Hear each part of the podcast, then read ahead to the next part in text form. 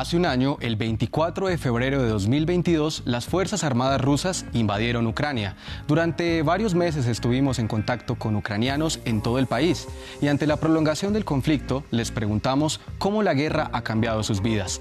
Nuestro observador Taras Rebunet decidió quedarse en Kiev. Cuido de mis padres porque ambos son discapacitados. Por eso decidimos quedarnos en Kiev. Cuando los rusos empezaron a bombardearnos a finales de febrero, utilizamos los refugios antibombas varias veces. Pero luego mi padre se rindió porque le era muy difícil caminar. En general, hay cortes de electricidad durante los días laborales. En promedio, duran entre 3 y 5 horas al día.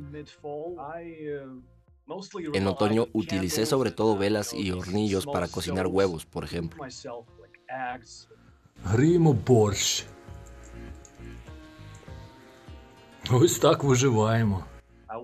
Nuestro peor corte de electricidad fue a finales de noviembre. Duró tres días. Muchas tiendas se quedaron sin comida. El último gran bombardeo ocurrió el 31 de diciembre. Varias personas murieron en Kiev, pero desde entonces no hemos tenido grandes bombardeos ni cortes de electricidad. Me considero afortunado porque tengo un techo, pan en la mesa y, en general, buena salud. Eso es lo único que importa en este punto. Desde el comienzo de la guerra, alrededor de 8 millones de personas han huido de Ucrania para refugiarse en el extranjero. Entre ellas está nuestra observadora, Verónica Tikoniuk, que actualmente se encuentra en Macedonia del Norte. Ella abandonó Mariupol poco después de que comenzara la invasión. El ruido de los bombardeos y las explosiones se oía muy cerca y el sonido se acercaba más cada hora.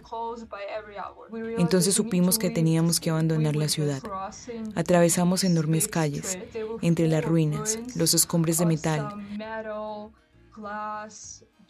vidrio y basura de los edificios destruidos. En las calles había autos destruidos en llamas. Fuimos de Zaporilla a Dnipro. Luego atravesamos el país hasta el Lviv. Después fuimos a Uzgarod y de ahí a un pueblo en las montañas. Nuestra observadora finalmente llegó a Macedonia del Norte con unos amigos. Actualmente vivo con mi mamá. Estudio a distancia y estoy terminando el tercer año de carrera. También trabajo a distancia. Sinceramente ya no tengo vida. Claro que estoy viva, pero aunque la guerra acabara ahora mismo, mi casa está destruida. Todo lo que me importa como la universidad, el deporte. Yo era jugadora de hockey sobre hielo. Mi equipo, mi pista, mis amigos. Todo eso ya no existe.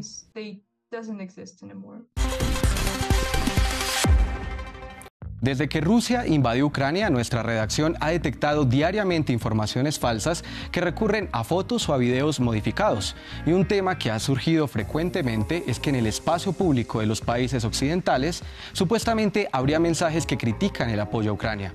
Su objetivo es hacer creer que la opinión pública de Occidente no apoya necesariamente al gobierno de Ucrania.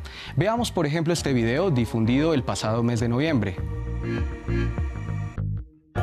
Vemos el Times Square de Nueva York y en la pantalla gigante aparece un anuncio que se burla del presidente ucraniano Volodymyr Zelensky. En este se le compara con un agujero negro, término utilizado normalmente en las publicaciones prorrusas que afirman que el mandatario está captando el dinero de Occidente. Pero hay varios problemas con este video. Primero, puede verse el logo de Fox News Digital, división de la cadena estadounidense del mismo nombre. Fox News nos dijo que nunca emitió este anuncio. Y algo similar ocurre con el Museo de Historia Natural de Nueva York, cuyo nombre aparece al final del anuncio y con quien también nos pusimos en contacto. Sus responsables denuncian la desinformación que hace uso del logotipo del museo. De hecho, no hay pruebas de la existencia de este anuncio. Primero, nadie grabó la misma escena desde otro ángulo. Y por otra parte, los únicos medios de comunicación que lo transmitieron son medios rusos con una narrativa pro-Kremlin o páginas de Facebook como la de la Embajada rusa en Bangladesh. Y este no es el único ejemplo de un supuesto anuncio mostrada en pantalla gigante.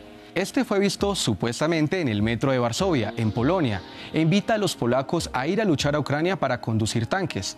Según las cuentas prorrusas o los medios de comunicación que compartieron el video, esto demostraría plenamente las ambiciones imperiales de Varsovia, una acusación que Moscú hace a menudo para criticar el hecho de que Polonia le suministre armas a su vecina Ucrania. Le mostramos este video a Hannes Marin, investigador en análisis de imagen, y esto nos contó. Si el anuncio es real, probablemente se puedan encontrar rastros de él a través de las ventanas del metro.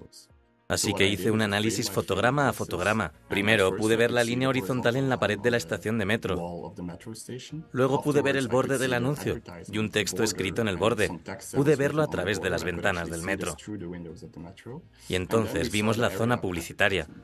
Pero no encontramos ningún rastro del tanque verde ni del texto rojo, solo una zona blanca. Esto nos hace pensar que el anuncio es en realidad falso. En conclusión, todos estos anuncios forman parte de la estrategia de narrativas alternativas sobre la guerra en Ucrania, difundidas por cuentas prorrusas que se basan en anuncios que fueron modificados gráficamente y que nunca han sido emitidos, al menos oficialmente. Hasta aquí llega este episodio gracias a todos nuestros observadores que nos envían sus testimonios. Usted también puede hacer parte del programa. Envíenos imágenes o videos a los contactos que aparecen en su pantalla. Hasta la próxima semana.